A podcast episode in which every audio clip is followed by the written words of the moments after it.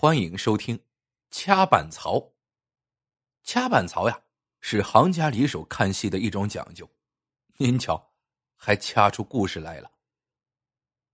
北方有个城市是戏曲文化古城，每年都有很多戏迷去看剧团演出。他们总是一面微微摇晃着脑袋，一面按着板眼，用食指和中指轻轻叩打着大腿，还会冷不防的睁开双目。运足丹田之气，大喝一声：“好！”这种动作被内行称为“掐板槽”。光头林是戏迷中公认的掐板槽高手，这人特懂戏，尤其是锣鼓经记得烂熟。不管多大名气的剧团，但凡在他的板眼里掐出一丝纰漏来，定会毫不客气的叫上一句：“倒好！”时间一久。远近大小的专业剧团都晓得了光头林的厉害，每逢来市里演出，剧团领导都会亲自提前给他送票，名为请他不吝赐教，实则请他关照关照而已。这一天，外省的一家名剧团来市里演出历史名剧《徐策跑城》，说来时候赶的也不巧，这家老剧团长刚退休，刚接任者不知其中奥妙。自然没给光头林送票。临开演时，饰演徐策的演员化完妆没事，便溜达着来到舞台。他掀开大幕一角，想瞅瞅上座率，突然发现光头林正黑着脸坐在第五排的边上。这演员不禁倒抽一口气，急忙将团长拽到跟前，指着光头林结结巴巴的问：“团团长，您您怎么给他送了张这么差的票啊？”什么票？我没送啊！团长不解的反问道：“他是干嘛的？咱为什么要给他送票？”我的那个妈妈呀！演员拍着大腿叫起苦来，将光头林的来历一五一十的细述了一番。末了说道：“万一让他掐出点差错来，光几个倒好就够咱团臭几年的。我这晚饭也甭想吃牢烤了。”团长，您虽是行政出身，可也是懂戏的内行，快拿个主意吧。这，团长也抓了下，但此时开场锣鼓已经响起，一切补救措施都来不及做了。团长拍了拍这个演员的肩膀，鼓励道：“这出戏是咱团的保留剧目，你又是经验丰富的名角，尽管放心演，力争做到零失误。”不让他挑出刺儿来。说完，团长就抬腿走了。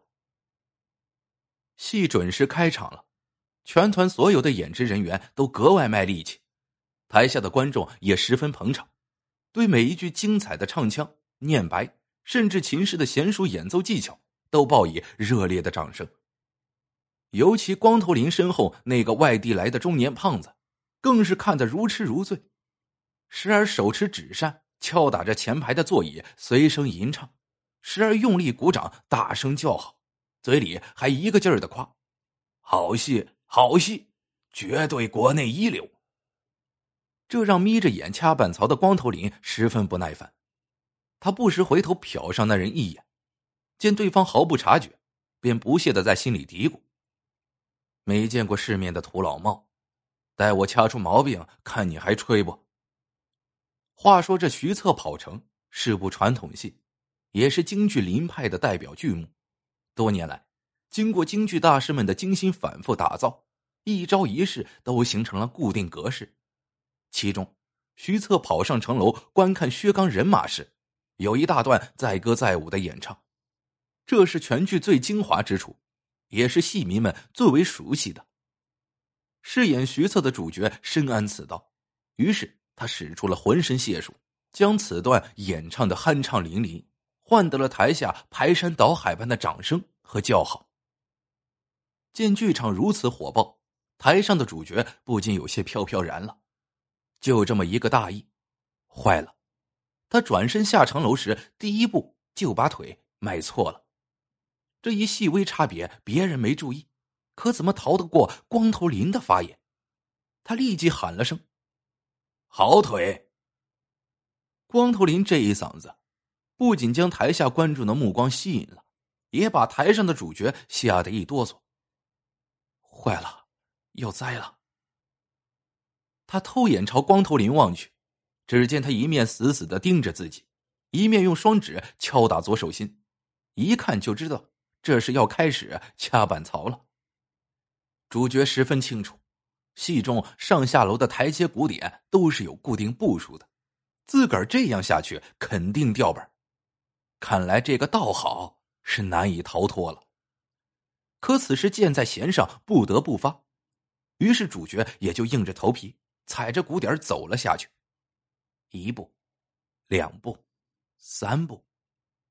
当下到最后三步，他突然灵光一现，用袖袍朝乐队一挥，一个轱辘滚了下来。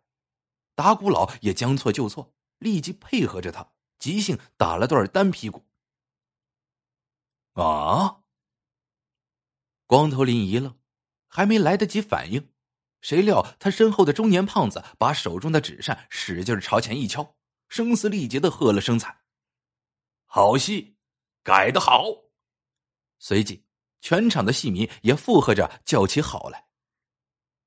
中年胖子这一扇子不打紧，不偏不倚，正好敲在了光头林的兔脑壳上。光头林哪还顾得上讲明台上的事故原因，只顾着捂着头，哎呦哎呦的叫起疼来。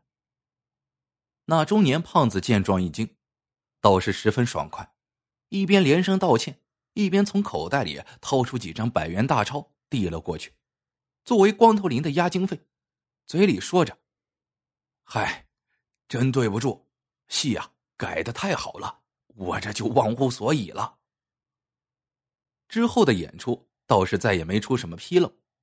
戏结束后，大伙儿听说光头林头上挨了一纸扇。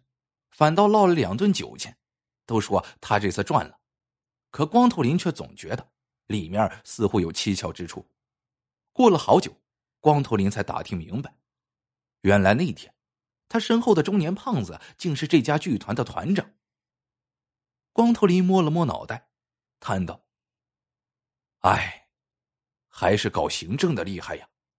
得，钱也拿了，我呀，还是闭嘴吧。”